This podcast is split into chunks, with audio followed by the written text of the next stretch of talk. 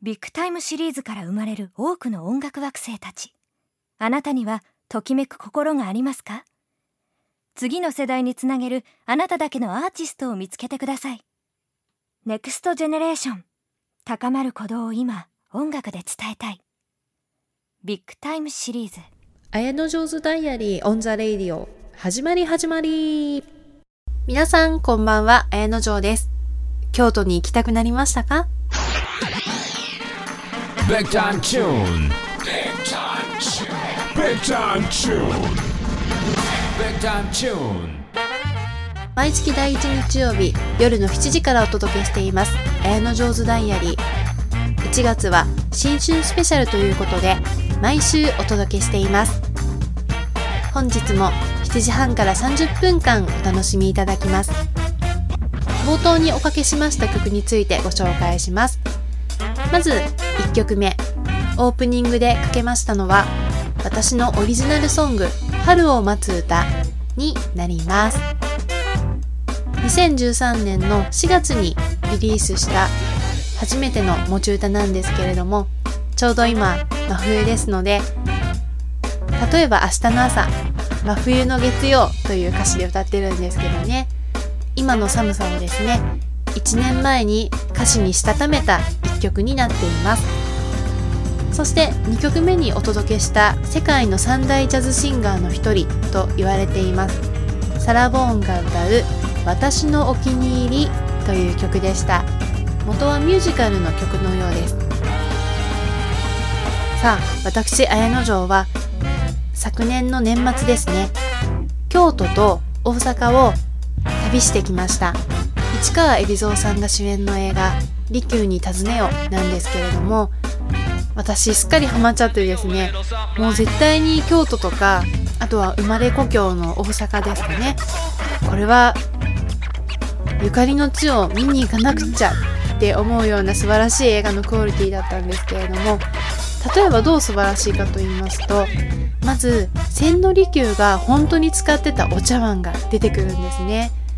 時価数十億円と言われるようなお茶碗。そういう何百年も前の器とか現代の匠の方が作ったお茶碗っていうのは本当に見栄えが美しくってスクリーンでももっとしっかり見とけばよかったっていう感じですね。どうしても海老蔵さんのエレガントなその仕草本当に美しくお茶を立てる姿描かれてるんですけれどもその手そのものに目が釘付けになりがちなんですけれども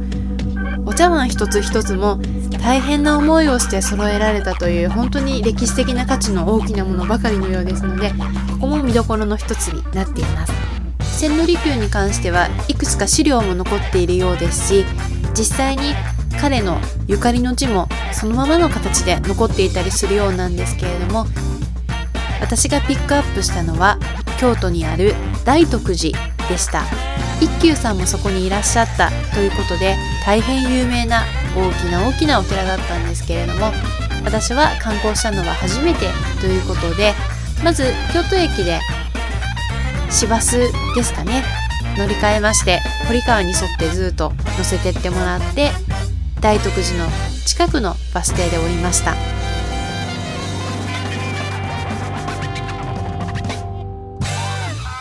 映画の中で印象的なワンシーンで赤い大きな門が出てくるんですけれども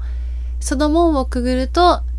大徳寺の仏様にお参りができた偉い方がその門を通って参拝しに行っていたというお話であります。門は本当に大きくって私のやってますブログ、アメーバブログの綾野上手ダイアリーの方にも写真載せているんですけれども、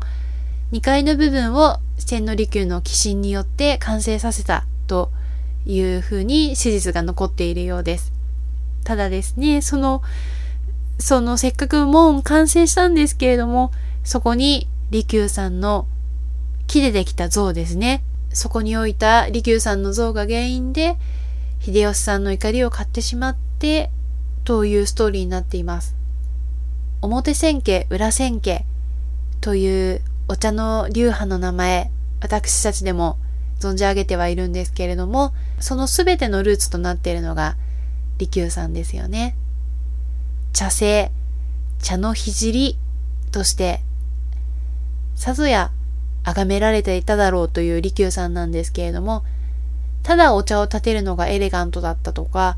ただお話聞くのが上手だった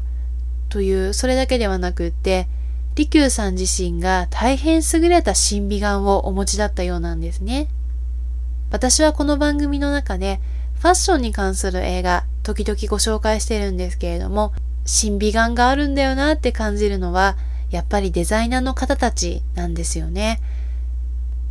実際に縫い上げてくれる職人さんは別でいらっしゃるとは思うんですけれども、デザイナーそのものが頭の中に描いたビジョンをまず手で起こしますよね。デッサンというのか、デザイン画というのか、そういうふうにさーっと書かれて、で、それをもとに3次元に作り上げられていくと思うんですけれども、出来上がりに関してこれで OK というふうに出すのはやっぱりデザイナーの仕事ですよね。プラダのデザイナーである女性のミューチャ・プラダとか、あとはシャネルのデザイナーのカール・ラガーフェルトなんかが私は大好きなんですけれども、そういった美を作り出す方たちっていうのの美を見極める姿。本当に神々しくってカリスマティックだなと感じます。私も美とは一体何かなというふうに考えてみたことあるんですけれども、もちろん直感的に、わあ綺麗、わあ可愛いって思う感情って大事だと思うんですけれども、世の中にたくさん綺麗なものとか可愛いものって溢れてるし、頻繁にお目にかかることもできるんですけれども、その中でやっぱり自分が一番好きって思う美っていうのは、その瞬間そのものってキラッと輝いてるような気がするんですよね。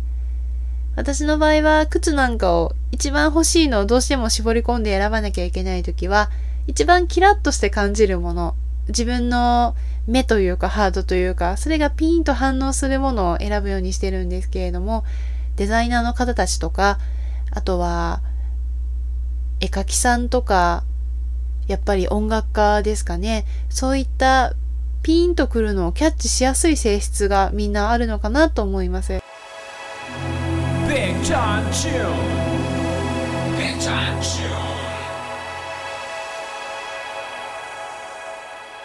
英語を見終わった私にとっては、なんだかこの曲を千利休に聴いてほしいなって思ったんですけども、つまりは私が選んだ美しい一曲になります。カペラッテでステラマリス海の星をお聴きください。You enjoy listening to. Big Time Tune. On 78.9 KFM. Big Time Tune.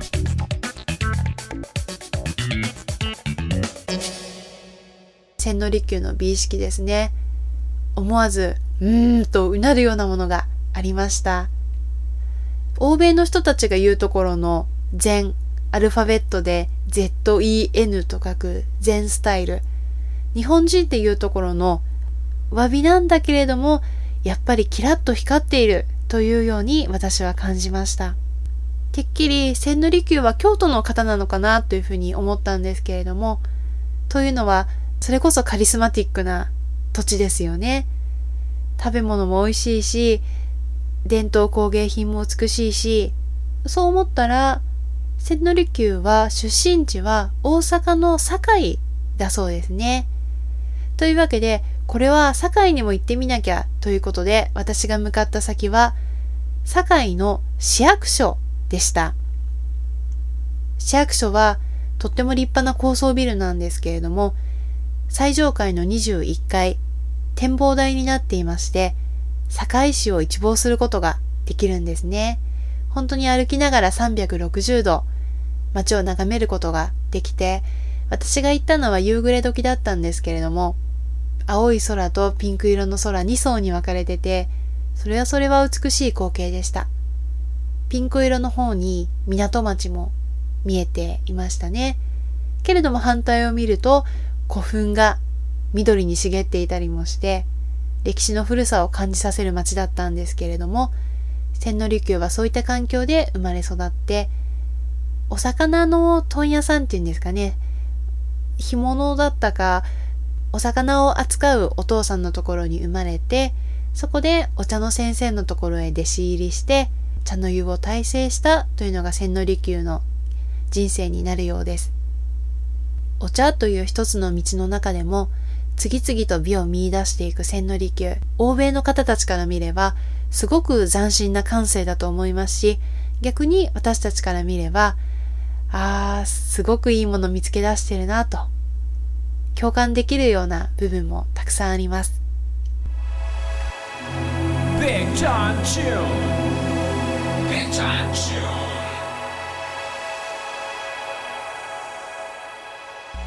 千利休についてのお話は、また来週続きをさせていただくとして、今日は番組の最後にまた一つ神社をご紹介したいと思います。皆さんがお住まいの地域にも住吉という地名ありませんか？名古屋にもあるんですけれども、全国に住吉とつく神社、その神社がある地名、あちらこちらに見られるんですけれども、その大元となっている神社、住吉大社が堺市役所から近いところにあるんですね。例によってパワースポット好きの私ですので、欠かさず住吉大社にもお参りをさせていただきました。様々な側面お持ちの住吉狼様なんですが、白い髪、白いおひげのおじいちゃまの姿で人間に目撃されることがあるという話です。博物館で住吉の宝物展というようなものを見たことあるんですけれども、木彫りの像もありましたし、絵に描かれたりして、昔から具体的にお姿をイメージできる身近な神様という風で、大阪や兵庫の方たちに崇敬されてきたご様子です。和歌の神様ということで、平安時代からすでに参拝する人がいたということなんですけれども、もし住吉の神様にお願いしたら、作詞だとか、俳句だとか、そういうのが上手に書けるかもしれないですね。私は和歌などまだ絶戦書き方もわからないんですけれども、ちょっと勉強しようかなっていう気になりますね。雅だなということで。もう一つ、非常に印象深いお働き案内に書いてあるんですけれども、航海安全の神様。東京とか大阪ってすごく都会っていうイメージがあるんですけれども、栄えてる駅の近くにすぐ海があるんですよね。住吉大社のところもすぐそこまで昔は海があったそうで、海の行き来する船をですね、見守ってくださっていたと。そうか、住吉、住の絵という時もあるけれども、へえ、海か、というふうに、私は海を想像するようになったんです。それでは、最後に、美しい海の歌で終わりたいと思います。円屋でカリビアンブルー。それではまた来週お会いしましょう。綾野城でした。